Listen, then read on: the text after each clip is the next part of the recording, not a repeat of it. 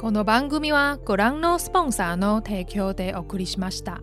本集节目非常感谢艾肯娱乐合作播出。最近呢，嘎拉开始在玩一款游戏，叫做《Doubt》，说谎的男人是谁？这款游戏我觉得还蛮有意思的。呃，因为我之前玩的手机游戏可能没有到非常非常的多。 我主要在玩的游戏呢，目前为止，呃，持续在玩玩到现在的就只有 FGO 而已。然后之前呢，同样也有玩类似像是《传说对决》啊的这一种呃竞技类型的游戏，或者是。像呃，催眠麦克风之前有出手机游戏 ARB 嘛，我有去稍微玩一下下。ARB 是比较偏向节奏类型的音乐游戏，而这款 Doubt。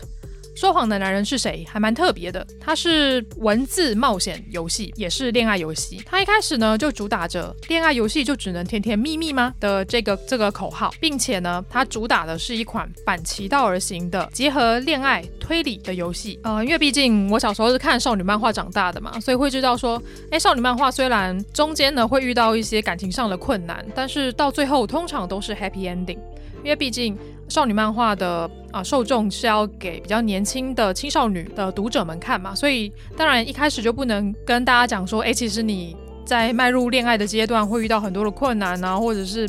哎，也会遇到渣男啊，被骗婚啊，受伤害等等的这种状况。所以少女漫画呢，通常都是一个比较梦幻的一个存在。遇到的男生通常也不会差到哪里去。这一款 Doubt 说谎的男人是谁呢？就还蛮特别的。刚刚有讲到它是结合恋爱跟推理的游戏嘛。实际上呢，它是教你你要扮演女主角去揪出渣男的一个游戏。也许你会很好奇，说到底要怎么样才能揪出渣男呢？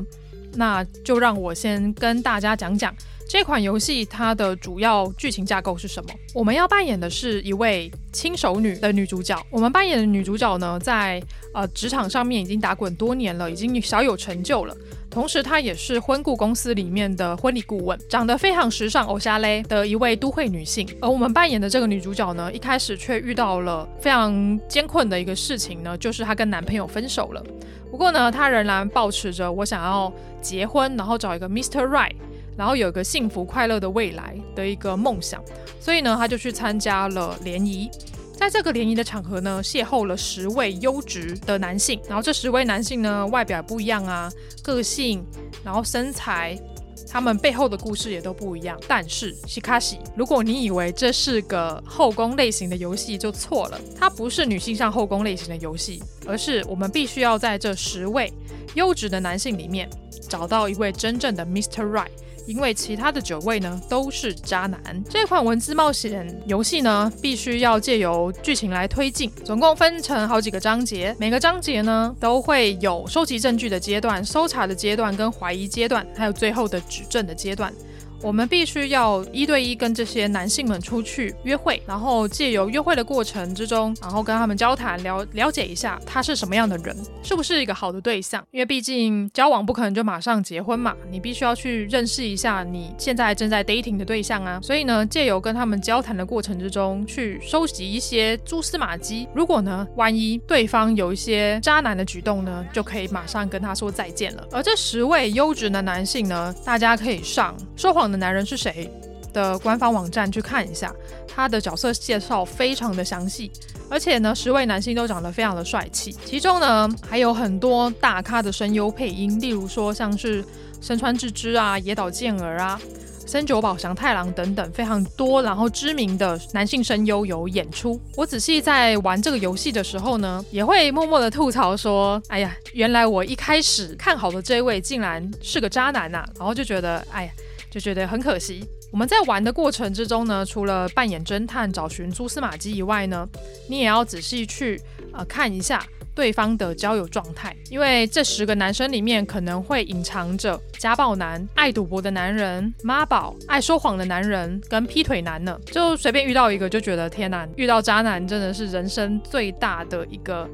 呃憾事啊。因为毕竟你被骗财骗色，还被骗时间，这是对女生，这对女生而言是一件非常非常伤的一件事情。所以呢，我们就要擦亮我们明亮的双眼，然后去一一的检视一下未来很有可能会成为你老公的一个对象。所以呢，我们在呃做任何的对话啊，然后做选择的时候，都要特别的小心，尤其是到最后的指证的阶段。啊，假设不小心选错答案的话，会直接到 bad ending。我之前在玩的过程之中，就不小心选到错的答案，然后就直接到 bad ending 了。我那时候就觉得天啊，怎么会这个样子？然后觉得很很很困扰。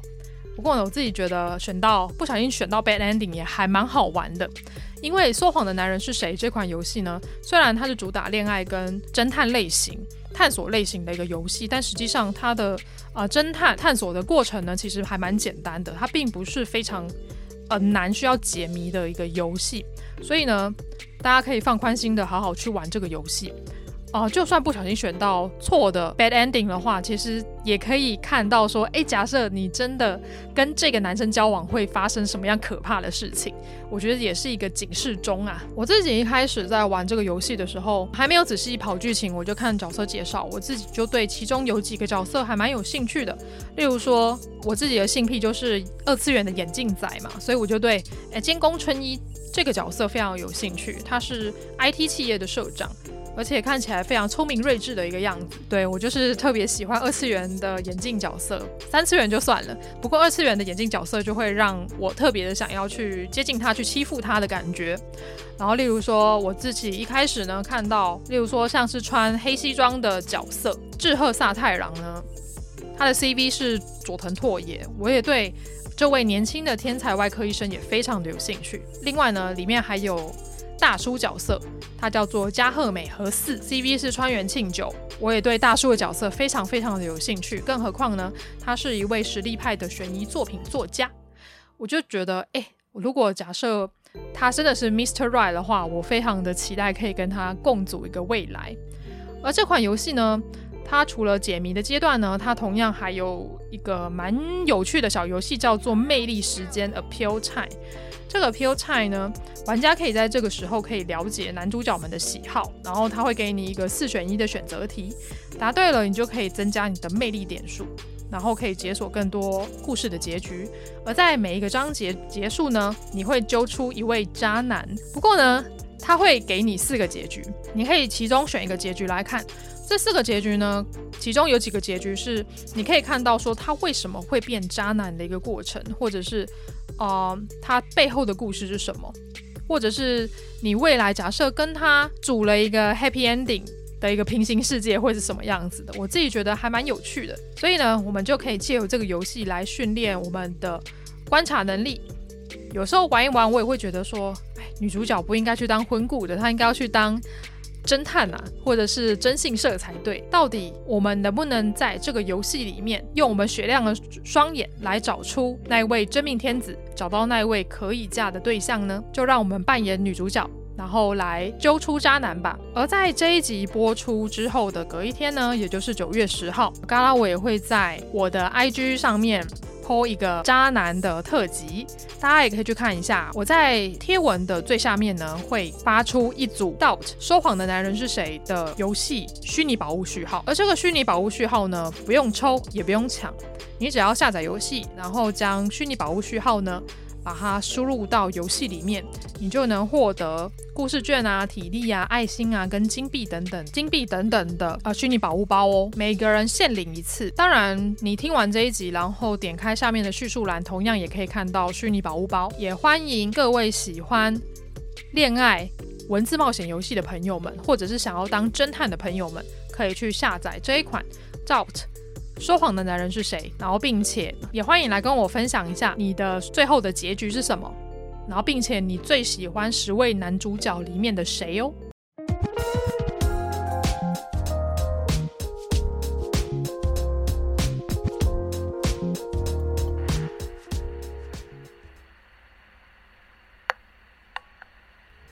御宅文青商谈所是个关注于次文化、流行文化、ACG、电影。戏剧、艺术的 Podcast 频道，阿宅与文青一定是个空集合吗？御宅文青相谈所这个第三空间，希望能让阿宅与文青都能在这里畅所欲言。宅青们，大家好，欢迎大家来到御宅文青相探索，我是主持人嘎拉西皮 （A.K.A. 嘎拉）。今天的节目呢，其实跟呃嘎拉我现在的身份也蛮相符的。今天要讲的主题呢，从标题上面就可以看得出来，就是到底结婚不结婚，熟女真的要拉警报吗？的这一个单元，今天呢，我会介绍两部我觉得还蛮切题的，而且我自己非常喜欢的一个主题。身为一位已到了适婚年龄的女性，必定会遇到的过程呢，就是到底要不要结婚的这一件事情。我相信现在的女性呢，其实都很有想法，而且呢，学历其实也都非常的高，在职场打滚多年，也累积了一定的社会经验跟职场的经验，所以嗯。结婚这件事情，可能呃，跟我们妈妈辈或者阿妈辈相比，可能不一定是首要的选择。因为我身旁可能就有还蛮多目前单身，而且未来不打算结婚的一个女性。不过呢，因为我生长在一个比较传统的家庭，所以爸爸妈妈。都会去问说：“诶，你到底什么时候要结婚啊？我真的很怕你以后会孤独而死，没有办法好好的照顾自己，也没有办法善终之类的这种话，就是我的家人会比较担心我这一点。不过呢，我也只能好好的顾好我自己。缘分这件事情，我就有遇到就遇到，没遇到就再看看的这种感觉。其实，关于女生到了三十岁。”会不会拉警报的这件事情，就可以从呃日剧里面可以看得出来。像诶日剧之前啊、有一波时期嘛，就是会有什么熟女拉警报啊，熟女怎么样啊，熟女怎么怎么样啊，亲熟女怎么怎么样啊，然后包含台剧最近也有。哦、我可能不会爱你，或者是败犬女王、小资女孩向前冲等等的这种，有稍微探讨到到底女性要不要结婚，就是迈入到三十岁的女性可能会开始思考说，到底要不要迈入婚姻、迈入家庭的这件事情，会让迈入三十岁或是即将迈入三十岁的女性有一点焦躁的感觉，因为毕竟女生的身体构造跟男生的身体构造不一样嘛，所以。常常会听到有人说：“诶，如果女生想要生小孩的话，要赶快抓紧好时间，就是二十五岁就可以开始准备好自己未来的结婚计划，然后不要太晚生，不然这样子可能会高龄产妇啊之类的这种，对女生而言是有一点压力的一件事情。所以呢，我才想说用一集的时间来跟大家讨论这件事情。而这两部作品呢，同样也是塑造我的恋爱观还有人生观的好作品。”就在这边稍微跟大家介绍一下，第一部作品呢是日剧《东京女子图鉴》。《东京女子图鉴》呢是哎我之前呃研究所的一个同学推荐给我看的。呃，她的年纪大概比我稍长个两岁吧。其实她是一个非常呃独立自主而且非常有想法的一个女性，而且个性也蛮好强的。她之前因为在日本有读过书，然后在那边待了五年。然后之后又去美国待了一年，其实是还蛮学霸的一个女生。所以她那时候推荐这部作品给我的时候，她就说：“虽然我跟里面的女主角的想法大相径庭，但是我觉得里面有很多的故事可以分享给大家，然后也教了我很多。”所以她就把《东京女子图鉴》这一部作品推荐给我。这部作品呢是由彭田有纪所执导的日本网络剧。所以呢，它非常的短，它只有三十分钟一集，然后总共只有十一集而已。所以跟一般的日剧比起来，它大概只有五集左右的时间。我非常推荐二十岁到二十岁到四十岁之间的女性可以去看一下这部作品。我觉得它非常的写实，然后看完也会有股。起鸡皮疙瘩，然后心有戚戚焉的感觉。这部作品呢是由水川麻美主演。水川麻美呢，她看起来就是长得非常精明干练，然后非常漂亮的一个女演员。我一开始见到她是在《一龙》里面，呃，《一龙》这部日剧当然也很好看，我也是很推荐大家可以去看一下，而且里面有很多很感人的桥段。水川麻美呢在里面有不错的演出。而这一部作品呢是改编自同名的日本漫画，讲述。东京生活独身女性真实的恋爱与生活，呃，因为《东京女子图鉴》在二零一六年开播，其实就大获好评，呃，也影响到亚洲的女性，就是对这部日剧的一个观感，所以后来就出了亚洲各地版本的《女子图鉴》，例如说像是《北京女子图鉴》跟《上海女子图鉴》，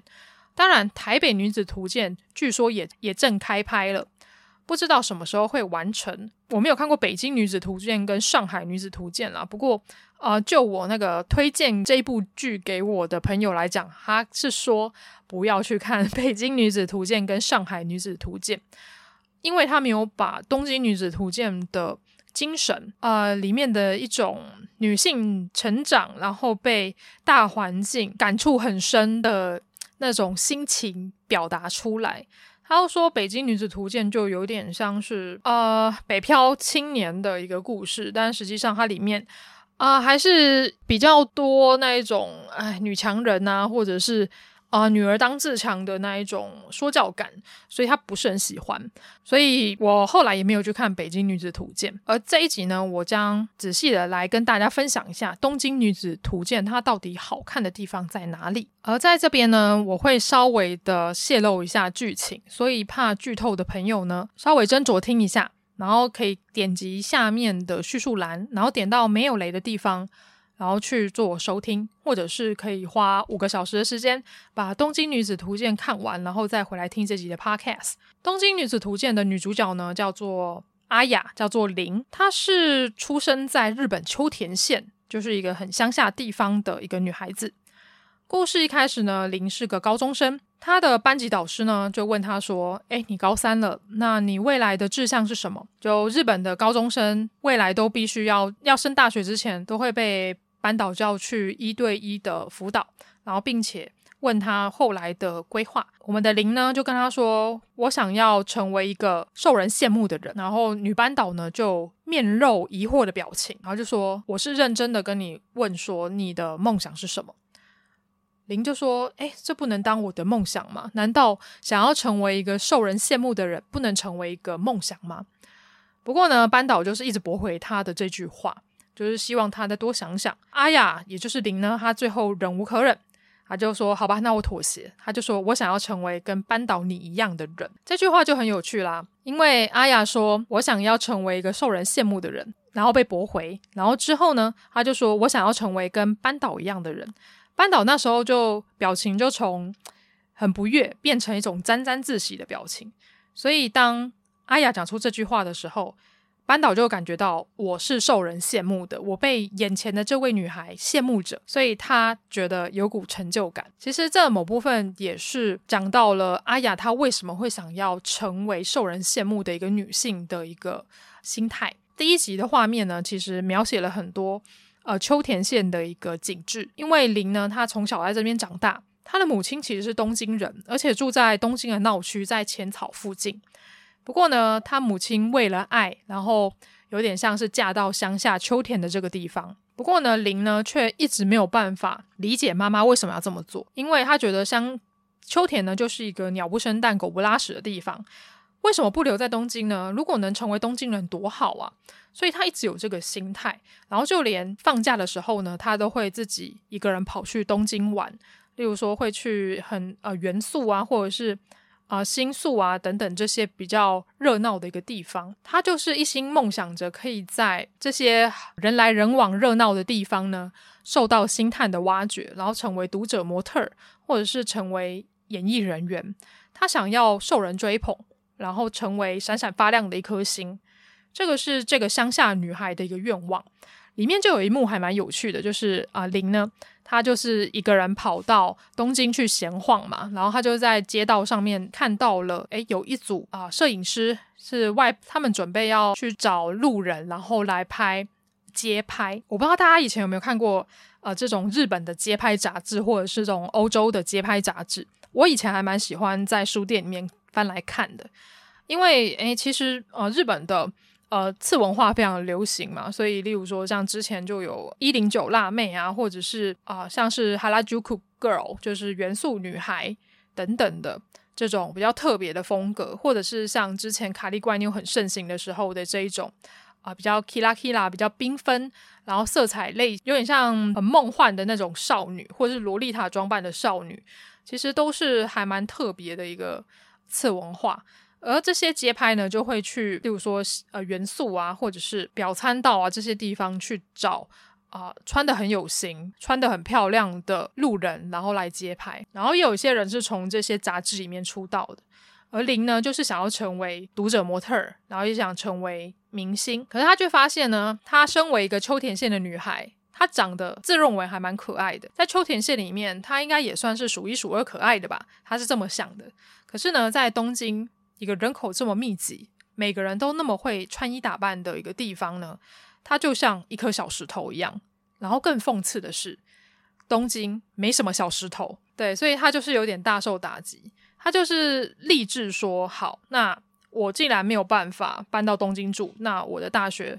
要到东京来。可是呢，他的成绩又没有办法，所以他就选择了秋田大学。他是到毕业之后呢，才到东京来上班的。而他的追梦之旅呢，就从这边开始。这个就有点像美国梦，只是林呢，他做的是一个。”东京梦，所谓的美国梦呢，就是从世界各地生活比较困苦的人们，他们举家迁移到了民族大熔炉美国，希望在这个啊、全新的社会、全新的国家，然后落地生根，能够在这边养育下一代，然后并且追逐梦想的一个故事，被称为美国梦。而东京梦呢，就是在日本乡下的年轻人们，他们有一个梦想，认为。东京它有比较多的机会，而且是一个比较繁华而且闪闪发光的一个存在，所以乡下的年轻人们都会从都会从离开都会离开自己的家乡，然后来到东京去寻找更多的机会，并且在那边落地生根。而林呢，这个东京梦就是上京的一个过程呢，就是一个东京梦的呈现。而东京梦的呈现呢，其实在很多的影剧作品或是动漫画的作品里面都可以看到。举例来说，就是。《咒术回战》现在非常红的《咒术回战》里面的丁崎野蔷薇，他从小就是生活在一个啊、可能歧视外地人比较重的啊、乡下地方，所以呢，他知道这个地方并不是他想要的，所以他来到了东京，然后来到了咒术的学校。他一来到东京呢，就是说我想要去那些东京最热闹的地方逛街。这个可以感觉出来，他登崎野蔷薇，他因为过去的不愉快的记忆，所以他很讨厌他的家乡，所以他一心向往着东京。而林呢，他也是这个状况。因为林呢，他从小啊生活在秋田嘛，他看他看到了秋田，他是一个一成不变的一个啊县市，然后甚至他也不想要跟他的父母一样，就这样子平稳的在这边了了结他的人生，所以呢，他知道他有更多想要做的事情，而这些想要做的事情呢，就只有在东京能够呈现，所以他义无反顾的毕业之后。从秋田大学毕业之后，就一定要来到东京就职，因为他知道他必须要抓好那一个门票，才有办法过上他想要的人生。所以，我觉得《东京女子图鉴》好看的地方在于说，它呈现出了女性的一个野望跟野心。这个野望跟野心呢，并不是像信长的野望那样子，之前信长想要统一全日本，成为全日本之王的那种男子汉的野心。这个。女性的野心呢，她可能是啊、以零来讲的话，她希望可以过上一个令人羡慕的生活，然后是可以让她得到成就感的一个生活，包含到她能在东京得到一个高薪的工作，然后变成一个独立的女强人，并且在二十八岁之前，然后结婚，跟一个高富帅结婚，住在港区的房子，然后吃好吃的高档餐厅，然后。拿到某个品牌的婚戒，这样讲起来好像觉得林她是一个很现实，然后呃很现实、很很不亲民的一个女性。但实际上，我觉得林她这个心态多多少少呈现出现代当代女性的一个不能说幻想，而是她们想要过的一个生活。即使她并没有把她想要。过的生活这么直截了当、血淋淋的跟全世界的男生讲，但实际上，我觉得这某部分算是一个女生心里面多多少少有期望的一件事情，就是在于他们对于未来的想象。其实是蛮实际的一件事，所以呢，林呢，他就是到了东京以后，开始实现了他这个野心的一个过程。不过呢，他的野心到底最后有没有实现呢？那我们就继续看下去喽。林呢，他一来到东京呢，他就必须第一个问题就是要找理想中的房子租处，而他找的那个房仲呢，就介绍了他很多的地方，然后就问他说：“诶，你的每个月预算就是二十三万日元。”你的月薪二十三万日元，那假设你租房可能最多不要超过月薪的三分之一，那你可能就只能租七万日元的哦、房子。这其实七万日元呢，在东京要找到好的房子，还很挑地段哦。例如说，啊、呃，林说那这个地方不行，那我想要去住吉祥寺或者是下北泽，但那个房仲都说，哎，这个月薪没有办法了，就是你就赚这一点点钱，所以他就推荐他去住三轩茶屋，简称为三茶这个地方的一个。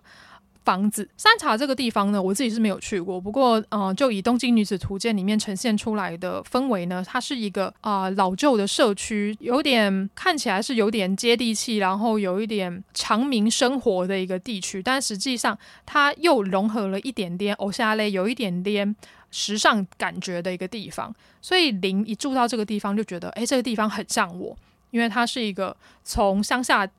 地方来到东京的。一个俗气女孩，但是她好像即将要变成东京人的那一，不能说雅俗共赏，就是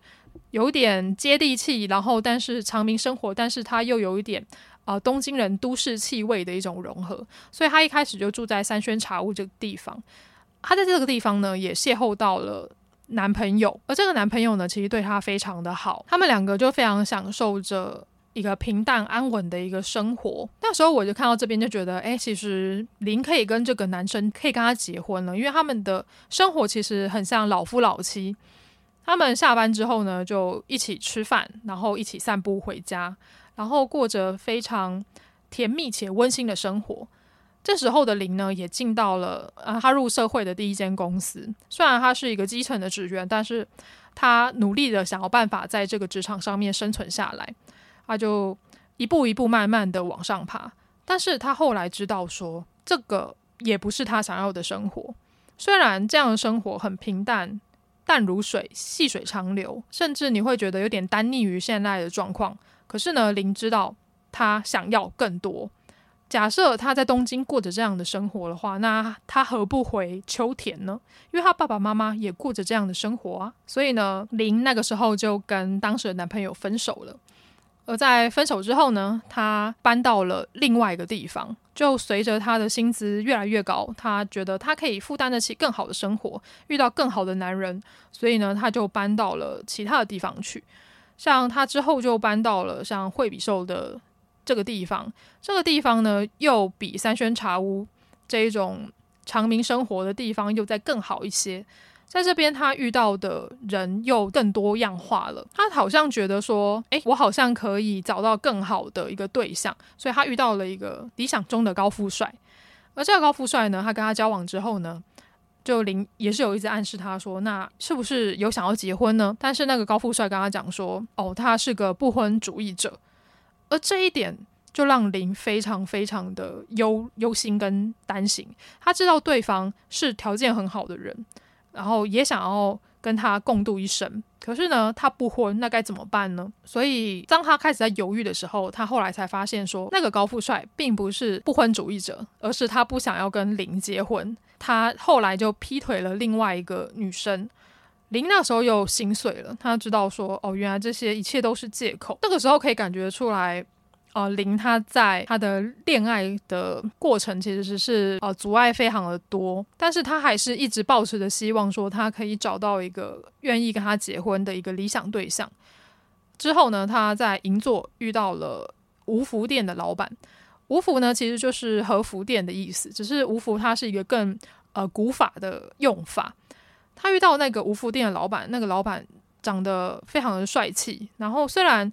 脸上有岁月的痕迹，可是啊、他有一双巧手，他非常会做和服。而林呢，就开始跟那个无服店的老板，然后相谈甚欢，然后甚至慢慢的投入感情。可是又好景不长的，其实无服店老板他已经有老婆了，所以就等于林他成为了别人的小三。这个时候，林非常的惊讶这件事情。可是最让他惊讶的是，当他跟吴福店老板老婆讲说你老公有外遇的时候。他的老婆竟然并没有多说什么话，好像她仿佛已经知道了她老公已经在外遇的这件事情。所以呢，林他就一直在遇到渣男的一个状况下，然后不断的被摧残。不过他知道这是为了要迎向更好的未来的一的前一步吧。呃，《东京女子图鉴》里面我们可以看到，呃，借由林这个角色，他在他从一开始的三轩茶屋到后来的惠比寿。然后后来又到了银座。这个其实他在不同的呃东京都内的地区，然后搬迁的过程，他。借由这些过程呢，他也遇到了不同的男人。我觉得这个是《东京女子图鉴》好看的地方，就是在于说，他不只跟你讲恋爱，他还跟你讲东京现在每个地区的一个状况。某部分有点可以让大家觉得有点圣地巡礼的感觉，然后更加认识东京都内的呃不同地区的现况。而之后呢，林他终于在三十三十多岁的时候，他在他换到一个他理想的。公司就是在一个比较时尚产业的一个公司工作，然后并且成为了一个小主管。所以呢，他觉得他已经在东京，他已经成为了一个东京人了。他非常的开心，他不再是那个很俗气的秋田女孩了，她是真正的东京人。而在这个时候呢，她就与她后来的老公结婚。她的老公呢，是一个非常其貌不扬，然后长得完全跟高富帅一点关系都没有的一个男士。只是呢，林觉得他是一个可以托付终身的一个对象，因为他有非常稳定的经济基础，所以呢，他们就在丰州，然后有了一小间的公寓，然后里面也装潢得非常的呃现代，然后非常的时尚，所以呢，她跟老公两人就一起居住在这边。当她觉得，诶，她的人生好像逐渐迈向一个更好的一个过程，然后也有大家呈现的。恋情，即使她的丈夫并不是非常的帅啦，所以她觉得，哎，好像她的生活越来越稳定了。但实际上，她后来才发现，说她跟她老公之间有很多的价值观并不一样，他们之中间也出现了越来越多的口角，然后包含到说他们未来有没有要呃生小孩的这件事情。当呃林辛辛苦苦下呃加班，然后下班之后，她回到家就看到她老公躺在沙发上面，然后划手机，然后家里乱成一团。然后林就说：“哎，我还没有吃饭，我很饿。”他他的先生就可能划着手机，然后就跟他讲说：“啊，我也还没吃饭呢。”然后他的意思感觉有点像叫林去煮饭。林就说：“可是我我刚下班呐，我也很累啊。”然后他的先生就看了他一眼，然后林就看了桌上的呃啤酒罐啊，跟呃吃剩的泡面，然后又到寝室里面看到一堆脏衣服，所以他非常的灰心丧志。然后他就有点不开心的跟他的先生讲说。哦，这个家只有我们两个人在，所以假设你不做，那就等于是要另一个人去负责，不是吗？他的口气就有点沉重，所以他的先生就了解了他的意思，他就说：“好啦，那我们一起出去吃饭吧。不过你也不用用那个口气来跟我讲话吧。”所以他们两个之间的嫌隙就越来越大，然后越来越多，然后最后导致他们分居。虽然他们还没有正式离婚，但是他们后来协议分居了。这时候的林就开始。对他的看似美好的婚姻产生了很多的质疑，而更残酷的事实是，他的先生在这个时候呢，就刚好啊、相遇了同公司的一个派遣的女员女员工。这个女员工非常的年轻，看起来像是刚出社会一年两年的新鲜人。而她跟这个女性呢，就是相谈甚欢啊，然后啊、呃，毕竟前辈会带后辈去应酬嘛，喝酒嘛，然后之后。他的先生就跟这一名女员工发生了关系。我记得它里面有一幕我印象非常的深刻是，是啊，那个女员工后来就是在床边帮林的先生缝袖扣，因为他的扣子就是掉下来了，然后他的先生就看到了这个年轻的女生，然后在帮他缝袖扣这件事情就。看起来好像想到了什么事情，他好像从这样子看起来很有女人味、很有母性的一个行动里面看到了一个家的样子，而不是他一回到家看到林就是满脸的疲惫，然后凶巴巴凶他的一个样子。不过呢，那个时候他跟林还在分居，但是还没有离婚的状态之下，他们并没有盖再更进一步的行动，直到那个女员工她后来。因为派遣工作即将要结束了，他在公司大门前，然后跟林的先生说，他有了林先生的小孩的这件事情，就等于是逼迫林的先生必须要娶她的意思。而这一点呢，林知道之后，他并没有大动肝火，他反而觉得非常的沮丧。当他拿出了离婚同意书的时候，他非常非常的沮丧。他口中喃喃自语的一句话就是：没有想到。你竟然会被一个走投无路的女人用这一招给绑住了。他有他这句话的背后，有时候我会觉得他更像是对自己的一个责难吧。所以我那时候看到这边就是非常非常的难过。在这一个剧情里面，其实里面太多血淋淋的例子了。他并不是要跟你讲说婚姻这件事情，或者是感情这件事情，其实并不是我们心目中想象的这么的简单。它里面跟你讲说，你必须要用头脑，必须除了感情以外，你必须要用头脑去经营你的感情。呃，这名派遣女员工呢，因为她知道她派遣期即将要结束了，她在派遣结束以前，她假设没有找到一个好的归宿的话，她可能未来会很难走，所以她就抓住了最后一根稻草，所以她就使出了。这个绝招，我那时候看到这一点，我也是觉得非常的惊讶吧，因为我没有想到说，原来感情跟婚姻是可以这么复杂的一件事情，你必须要做好一个长程的规划，才有办法得到你理想之中的一个爱情，所以我也觉得。《东京女子图鉴》它其实是一个非常恐怖的，给女性看的一个日剧。它比恐怖剧还要恐怖的一个原因就在于这个地方，因为它里面讲到太多现实面的东西了。林当然一开始他从秋田来到东京的时候，他是抱持着很多的理想跟幻想，然后来到这个地方，后来才发现说，原来他一辈子都没有办法成为东京人。它里面有讲到一句，我觉得还蛮有趣的一句话。林在呃东京打滚的一个过程呢，也也认识了另外一个男生，而那个男生呢是林，他说他绝对不会想要跟他结婚跟交往的一个对象，因为那个男生非常的毒舌，可是他们还是算是一个好朋友的一个状态，偶尔会出来喝喝酒聊聊天。而在林他来到东京第十年的时候呢，那个男生就跟他在呃天桥上面聊天，他就说那个男生呢就看着东京的夜景，高楼大厦林立。车水马龙，非常华丽、灯光闪烁的一个美景。他就跟林说：“东京现在还是你眼中那样子闪闪发光吗？”我觉得林在东京经历了这么多的事情，他居住在这边这么久了，他眼中的东京一定不可能跟他还在秋田时候想象的东京一模一样。可是呢，我觉得林他并没有后悔他做来到东京的这个决定，即使他现在感觉上遇到了很多事情，而且满身疮痍。但是他持续的还是继续经营着他的东京梦，即使他知道他在二十几岁的人生的时候，他他幻想着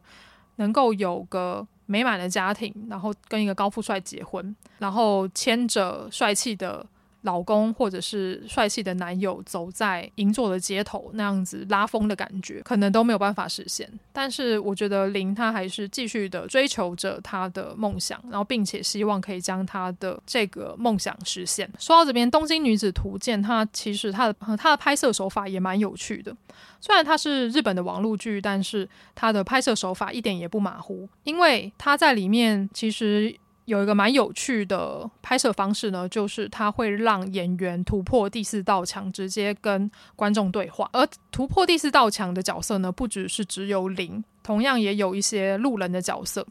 例如说，可能林他在呃之后离婚之后，在花店里面工作，然后他跟呃花店的老板啊，还有其他的店员聊天的时候，聊一聊呢，店员就会突然对。啊！荧、幕前的观众讲话，就仿佛他呃，他不是戏剧中的人，他是你身旁的朋友，然后直接对着你讲话。我觉得这个拍摄手法非常的有趣，而且也非常的现实。而在离婚之后呢，林也跟很多的男性有交往过，但实际上他们都没有办法走到最后一步。而花店的老板娘呢，就介绍林去啊、跟一个律师，然后联，就是有点像跟他约会，然后联谊。那个律师呢，他在跟林喝酒聊天的时候，就跟他直截了当的说：“我知道你不是港区的人，因为我目前为止想要结婚的对象就是港区的人而已，其他地区的人我完全完全的不会想要接近。更何况林她是从秋田来的一个乡下女孩，虽然她在东京过那么久了，但实际上她还是不被认可是一个东京人。”林那个时候听到也是非常大受打击。假设如果说是东京人就算了，他还限制到港区这个地方的人，呃，刚刚有提到很多东京的一些地区，例如说三轩茶屋、惠比寿、银座等等的这些地区，但是这些地区呢，都比不过东京都的港区。这个地方是地价数一数二贵，而且里面会在港区穿梭的女子们，也都是财力非常雄厚的女性，都是含着金汤匙出生的名媛的那种感觉。所以呢，这个男生他说他只跟港区的女性交往，也是代表说他很在意对方的身份地位跟他的经济条件。林这个时候才知道说，他真的不管隔多久，他都没有办法真正的成为港区人，他还是没有办法摆脱他的过去，他的出身。这一点就非常的现实了，这就完全的刚好影射，刚好呼应到了里面有一个桥段，就是他啊、我觉得。编剧们想要借由这些角色来跟观众们讲的一件事情呢，就是这是资本主义的末路吧。当我们追求这么多，我们追求着爱情，追求着婚姻，但实际上到最后，我们都不是在追求那些浪漫跟感情，我们在追求的是所谓的门当户对跟现实的条件。所以我那时候看完，真的就是非常的不胜唏嘘。而最后的林呢？他即将迈入四十岁，他有了离婚的经验，然后有了当小三的经验，有了被劈腿的经验。他在这个爱情路上跟追逐东京梦的路上伤痕累累，可是他在最后也总算落脚了。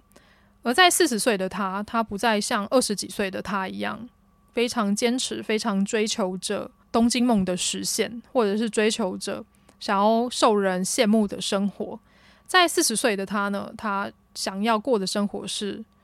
能够安安静静、很稳固的细水长流的感情。其中有一段呢，是当林单身的时候，他回归单身的时候呢，他在某一个街道上面，然后遇到了他在东京交的第一任男朋友，也是他在三轩茶屋遇到的那一位很朴实、温暖的男朋友。这个时候的前男友呢，他已经为人夫了，他与他的妻子。跟他的女儿一起漫步在街道上面，而他呢，还只是孤身一人。对，看到这个地方，我也是真的是悲从中来呀、也那时候也会想说，假设林那个时候就稳定下来，就这样子跟这一位很朴实无华的好男人，然后就这样子定下来结婚，那是否现在的她就可以在三轩茶屋这个地方，跟着她的丈夫，还有她的。女儿漫步在这个有点俗气，但是又带一点都市味道的街上呢？这个是不是她真正想要过的生活呢？这件事情我不知道，但是我知道当时的林已经做出了决定，而做出这个决定之后呢，并没有办法回头，因为那个就是她当时的选择。而最后四十岁的林呢，她有了对象，只是后来她会不会结婚，不得而知。可是我知道，幸福并不是由其他人来定义的，而是当下的他过得开不开心。我觉得《东京女子图鉴》是一个非常写实而且非常发人深省的一部作品。刚刚我讲了非常多的呃剧情，主要也是希望可以跟呃宅青们稍微聊一聊大家的感情观是什么样子的。当然，即将迈入三十岁的我们，当然感情观不可能跟啊十七岁的高中少女一样嘛。我们会面对到更多现实的考量，不过当我们考量到那么多现实的因素之后呢，那是否情感就不再占那么重要的一个地步了呢？我觉得每个人的答案都不一样，每个人追求幸福的方式也都不一样。就跟我们的女主角林，她一开始的野心，她一开始的幻想跟梦想，到最后可能也没有成功。然后也没有全部实现。他知道，可是他知道东京在他的眼中依然闪闪发亮、闪闪发光，在这边仍然充满了机会。而《东京女子图鉴》后来还有出《东京男子图鉴》，呃，男主角是由情色小说家的日剧版的男主角竹财辉之助所饰演。假设有兴趣的朋友也可以稍微去看一下。不过呢，因为《东京男子图鉴》是以男生的视角为出发的嘛，然后因为我本身是生理女性，所以它里面有蛮多可能男生的一个奋斗的一个过程跟心境变化。我自己比较没有办法抓到他的心境变化，所以假设有男性朋友看完《东京男子图鉴》有任何的心得感想的话，可以再跟我分享。而至于《东京女子图鉴》的话，虽然我个性跟零，还有我的梦想跟零是完全大相径庭的，可是呢，我完全可以理解零他在他对于他人生的感情，还有他事业上的追求的一个想法，我是可以认同的。对，只是我跟他完全不一样。而在看完在看完十一集的《东京女子图鉴》呢，我也是啊、非常有感触啦，然后也是心有戚戚焉。而水川麻美呢，从二十二岁演到四十二岁，其中心境变化的部分，真是演的演的非常非常的好。虽然他并没有化那什么老妆啊，但是我可以感受得出来，二十二岁。的零跟四十二岁的零的心境变化是完全不一样的。好，就把《东京女子图鉴》推荐给在异地打拼的女性们。而未来《台北女子图鉴》真的拍出来，然后有开播之后呢，我看完我再跟大家分享一下我的感觉。不过目前为止，那么多地区的女子图鉴，我还是最喜欢《东京女子图鉴》，就请大家不要错过喽。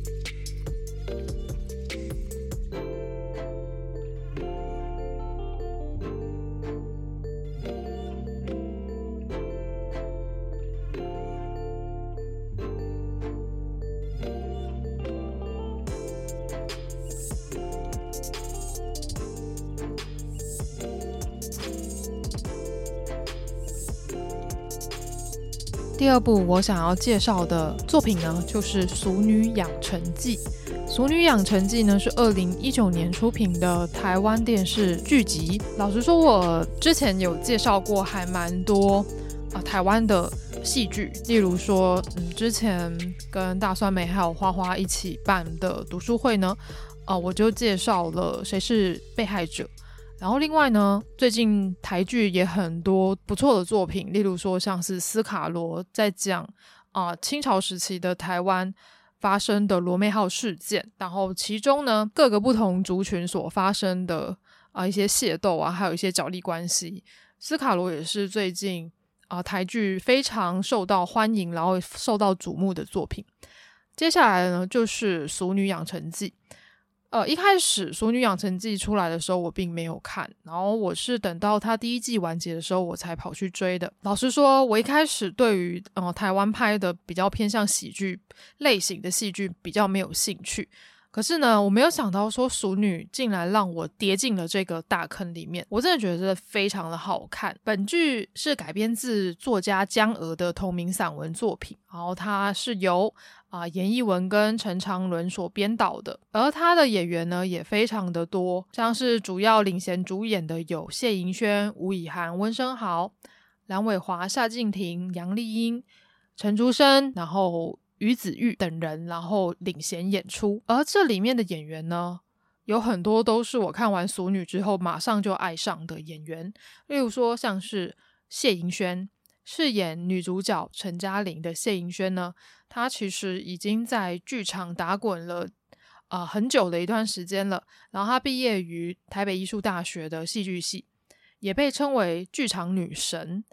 还蛮有趣的一个称号。我之前没有在电视节目上面或者是戏剧类的节目上面看过他。不过呢，谢盈萱他在剧场已剧场里面已经打滚很久了，而且都他演舞台剧的经验真是非常的经验老道，演演技真是非常的好。他也跟他的好朋友们创立了好剧团，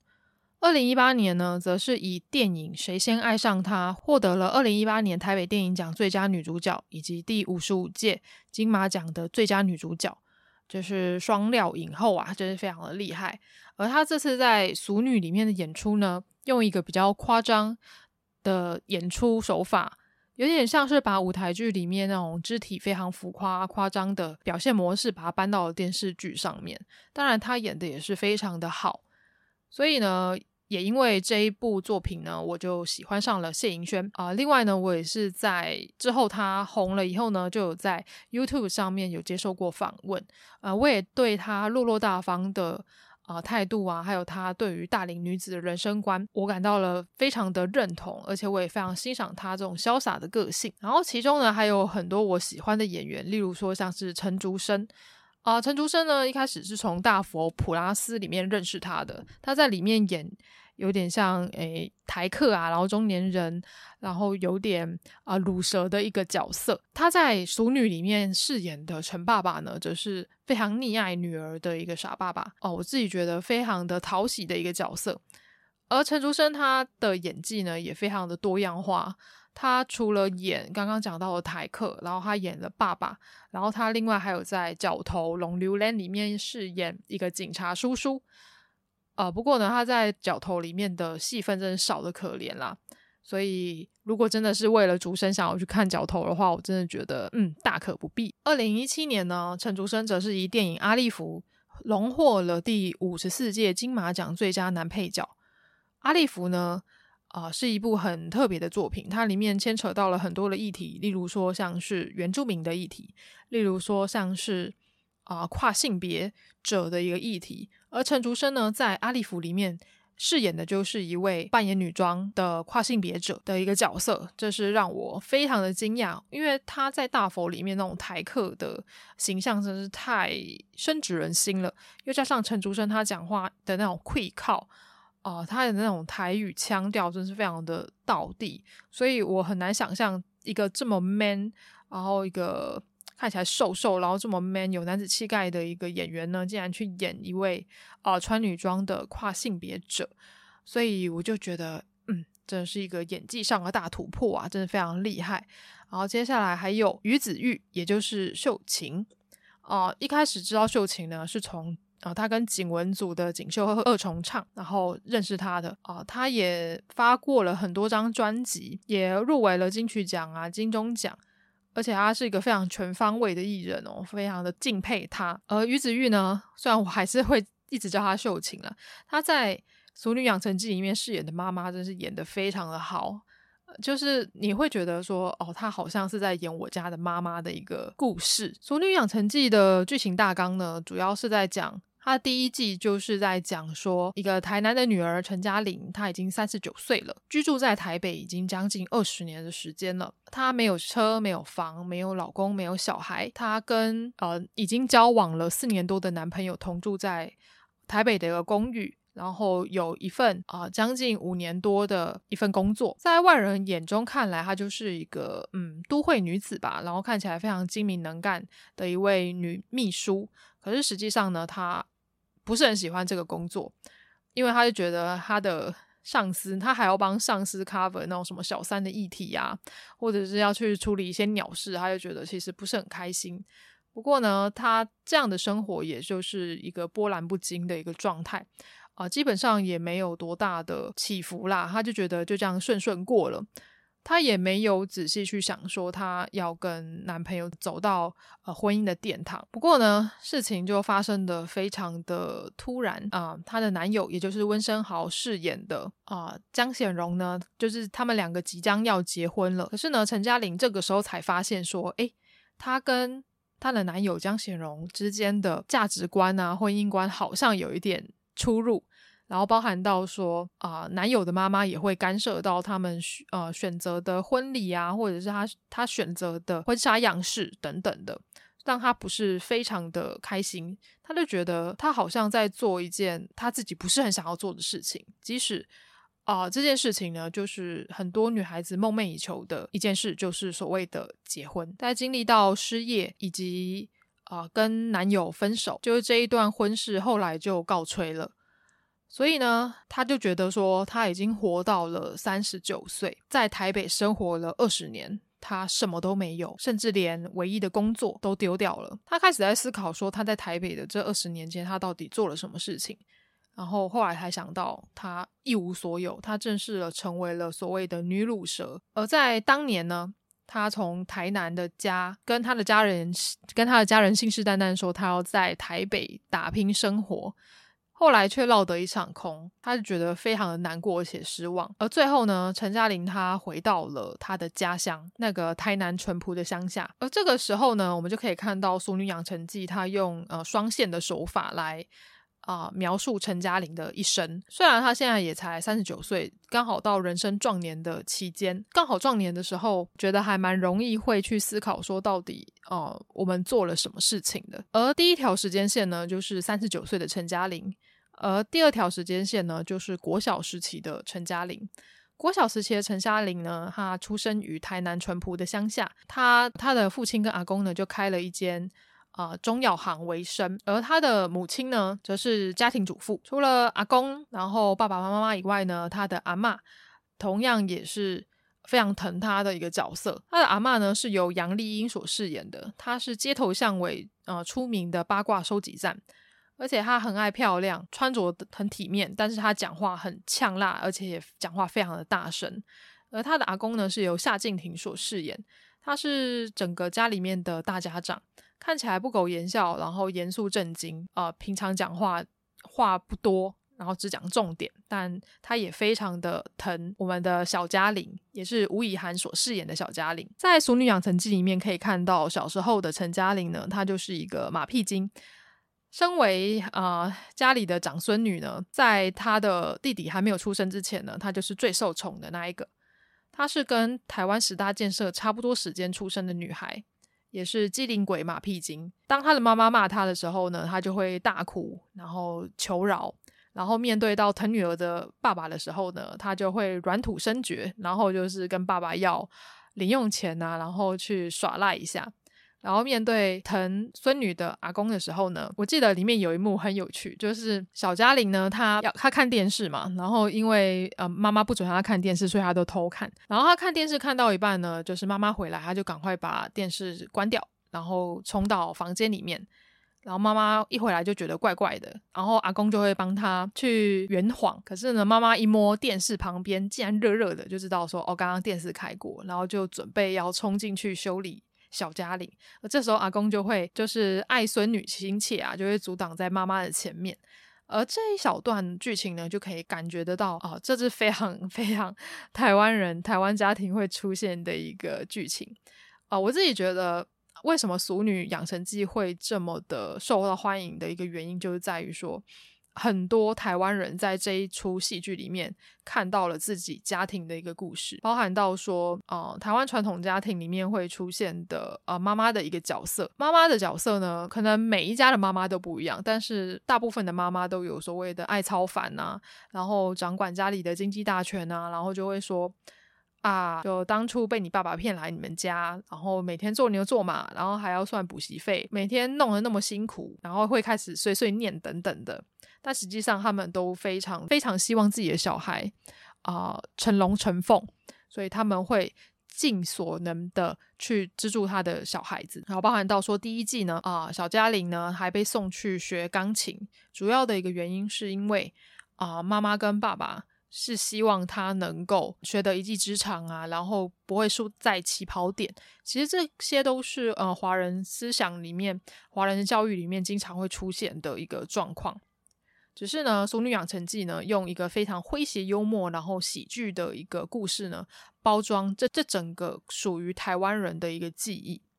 我自己非常喜欢啊、小嘉玲，也就是陈嘉玲，她在台南的一个故事。而画面里面呢，也可以看到两个时间线不同的呃拍摄手法。例如说，在台北的大嘉玲的故事呢，就是用一个比较啊、现代化的场景啊，然后连色调都比较偏向啊、冷色调，然后去呈现台北都市的一个繁忙跟台北人的冷漠。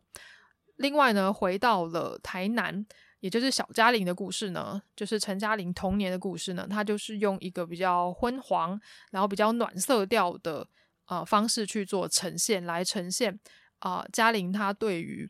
在台南家乡的一个温暖的一个记忆。而最后呢，陈嘉玲在第一季呃回到了台南过生活的时候，这个时候台南的嘉玲的时间线呢就变成了一个比较偏白，然后比较亮色系的一个啊、呈现。我就觉得，诶，制作组其实有很努力的想要做出不同时间线的一个搭配，我觉得非常的厉害。而也借由小嘉玲呢，在台南的故事呢，我们可以看到啊、大概啊六零年代啊七零年代当时候的呃台南，当时候的台湾的一个状况，包含到说非常复古的巴士，那个巴士呢，现在在台北基本上已经看不到了啦，哦、可能。呃，比较乡间的一些地方，可能还看得到那种铁皮巴士，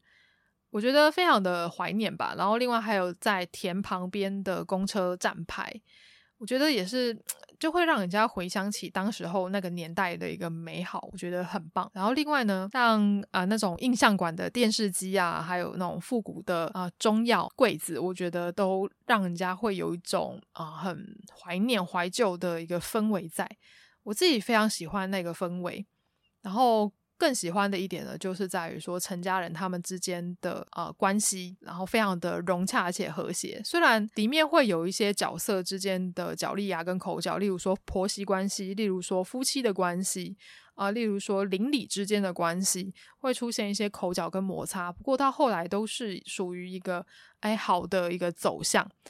我那时候也是在。这一部戏里面就感觉得到说，哦，原来台湾的邻里关系是非常的密切且融洽的，而这些邻里关系呢，在台北这种比较小家庭式的哦都会区呢是比较难感受得到的。而当时候还居住在台北的嘉玲呢，因为跟呃男友分手之后呢，她也是发现说，哦，她已经年届四十了，其实她知道她自己在哎婚姻的市场上面已经。越来越失去那个优势了，所以呢，她也感觉得到所谓大龄女子的一个困扰。像在第一集的故事里面有出现陈嘉玲的姑姑，也就是陈静雯，也就是她父亲的妹妹。而陈嘉玲的姑姑呢，叫做陈明雅，她在台中任教的国中老师。本来呢，她与自由恋爱多年的男友即将步入礼堂，但是因为他们即将步入礼堂的时候，因为姑姑的年纪已经到了三十岁。而未来的婆婆呢，对其生育能力呢，有开始一些疑虑，认为说，诶，三十岁的女人呢，啊、不知道生不生得出来哈，然后会有一些维持。所以呢，啊、姑姑呢，她因为她一直相信着真爱，而且她啊，饱、读诗书，也是一个新时代的知识女性啊、因为这样的婆媳的问题呢，所以她后来就没有跟啊、那个恋爱多年的男友步入礼堂，所以后来终身未嫁。而终身未嫁这件事情呢，其实对于嘉玲的阿嬷这件，她在她的眼中是啊、非常不解的，然后甚至也会抱怨一下这件事情。在第一集呢，我们就可以看到说，诶，台湾可能七零年代、八零年代对于女性一定要嫁人的这件事情，还是非常的执着。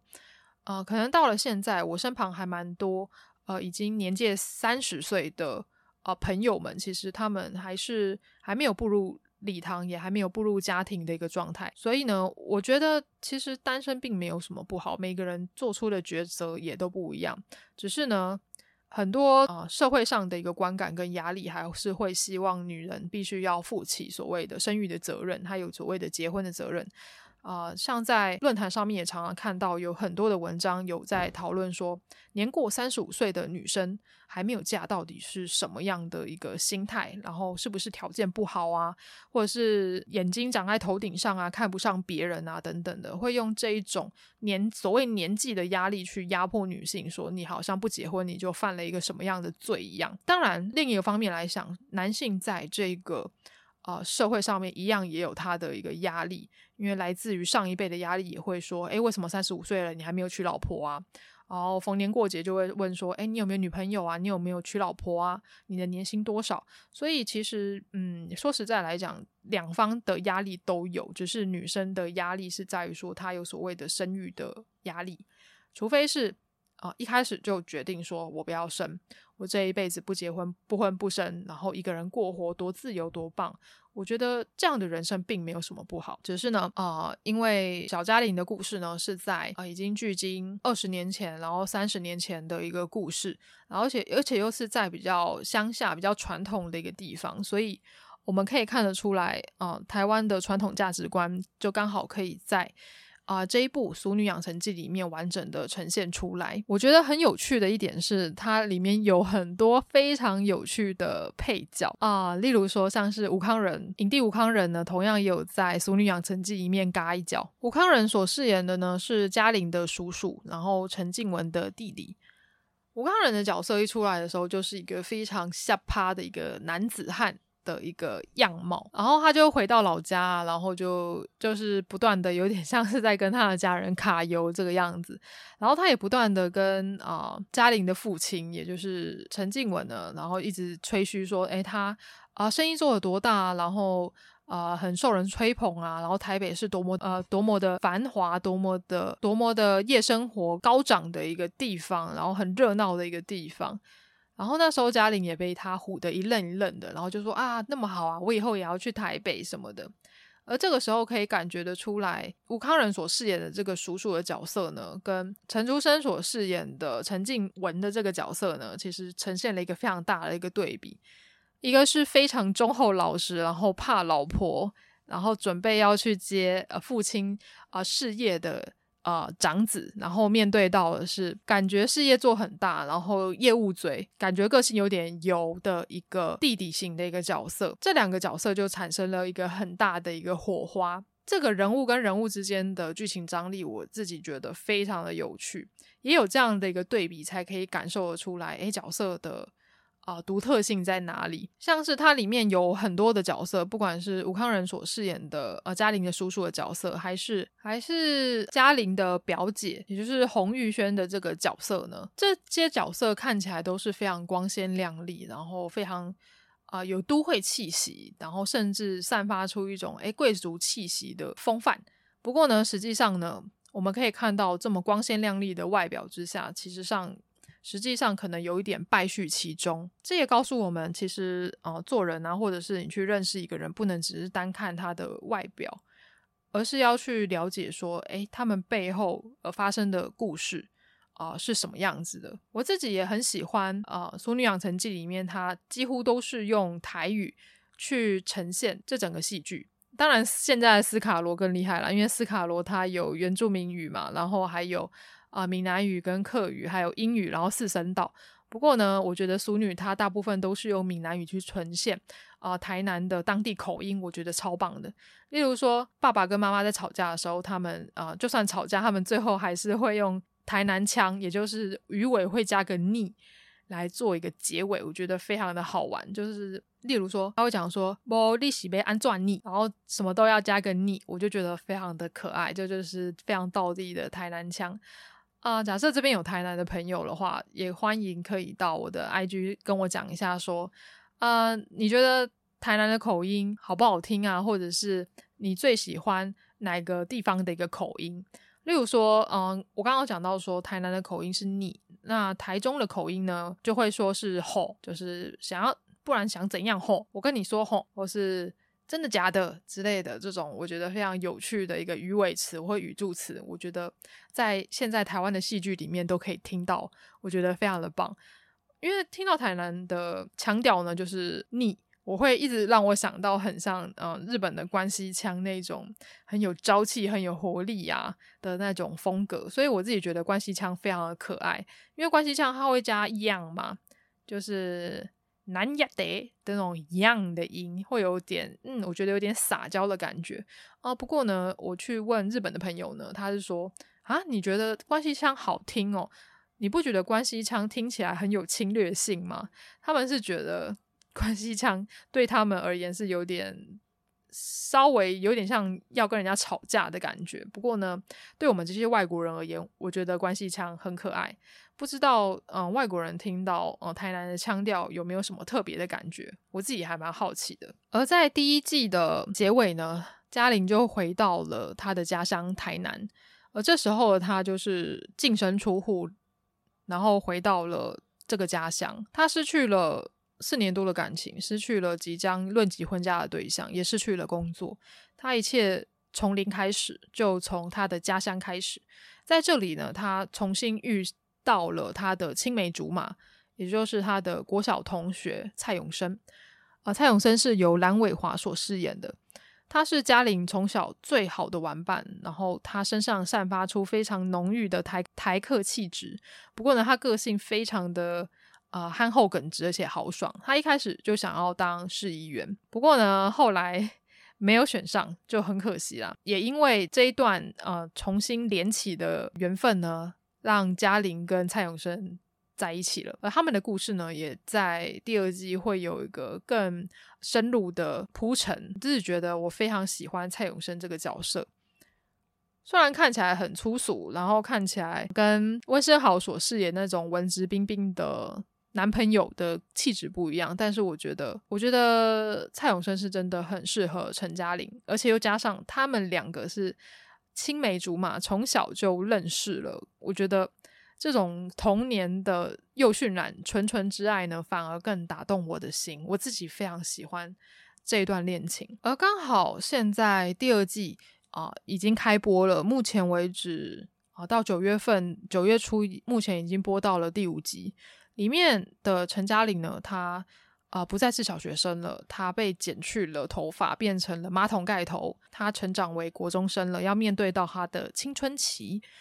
我那时候看到呃小嘉玲在剪掉头发的时候，我那时候也是心有戚戚焉呐。主要的一个原因是啊、我以前也是国小的时候留长头发，然后留很长，留到背部吧。然后因为当时候还有法禁的关系呢，就是被迫要被剪掉那么长的辛辛苦苦留的头发，变成马桶盖头。我那时候一剪完，我真的是哭出来，因为我就觉得哇靠，我真的变得好丑哦。然后甚至没有那个心情，然后跟没有那个自信，我觉得我瞬间好像失去了那个自信。然后甚至回到家看到电视上面的广告明星，每个都是留长头发，然后长得那么漂亮，我自己留一个马桶盖头，我就觉得天哪，真的超想死的。所以我完全可以体会当时候小嘉玲的一个心情。而在啊、第一第二季的故事呢，我们可以看到嘉玲面对到青春期的第一个关卡呢，就是女生。会经历到的月经啊、呃，也许现在还在听的朋友们有很多都是男性的朋友，我想大家应该呃，男性朋友应该不会了解说啊、呃，到底呃月经对女性的重要性是什么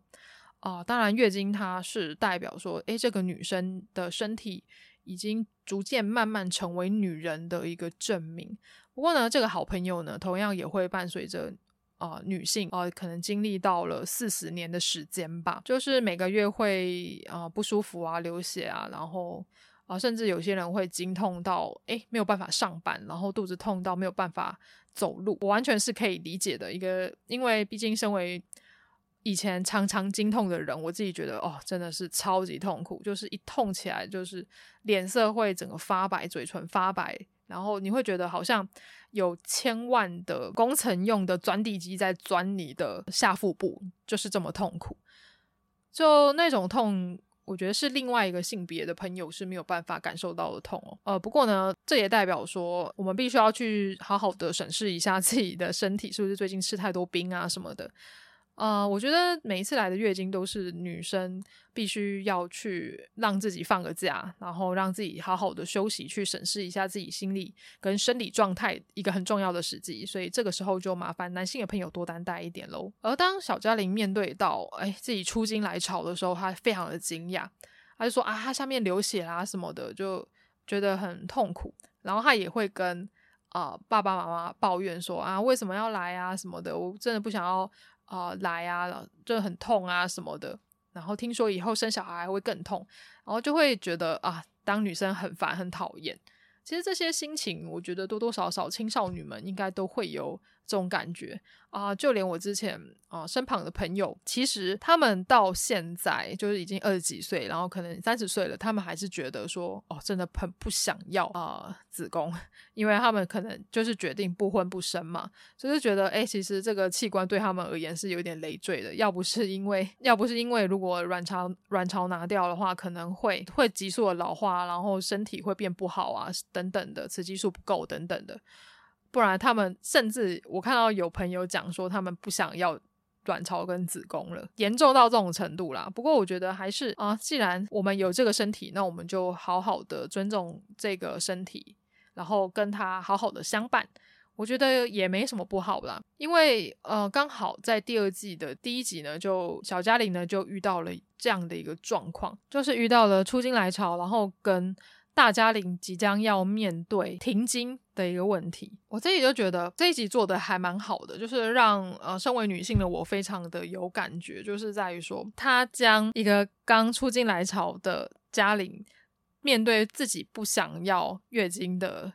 哎这个心态呢，跟即将要停经的嘉玲呢，她面对到更年期提早来到，月经即将要离她远去，她却感觉不到丝毫的兴奋。因为他遇到了蔡永生，他还想要试试看自己能不能有小孩。就这两个不同时代，同一位女性的一个心态做一个对比，我觉得这个非常的有趣，也非常的棒。而且呢，我常常看《熟女养成记》，就是看一看就会。啊，边哭边笑啊！前面前半段还是让你笑呵呵，笑得跟白痴一样，但后面一定会有一段剧情会让你有股想要流出眼泪，然后眼眶湿湿的的一个故事剧情。举例来说，其中呢有一段是在讲说小嘉玲呢，她去补习，但是她睡过头了。妈妈就是看到她的女儿被呃，就是睡过头啊，然后她就骑着摩托车，然后去追她，然后最后呢，她终于等到呃陈嘉玲下车了，然后她就从后面窜出来，就跟她说：“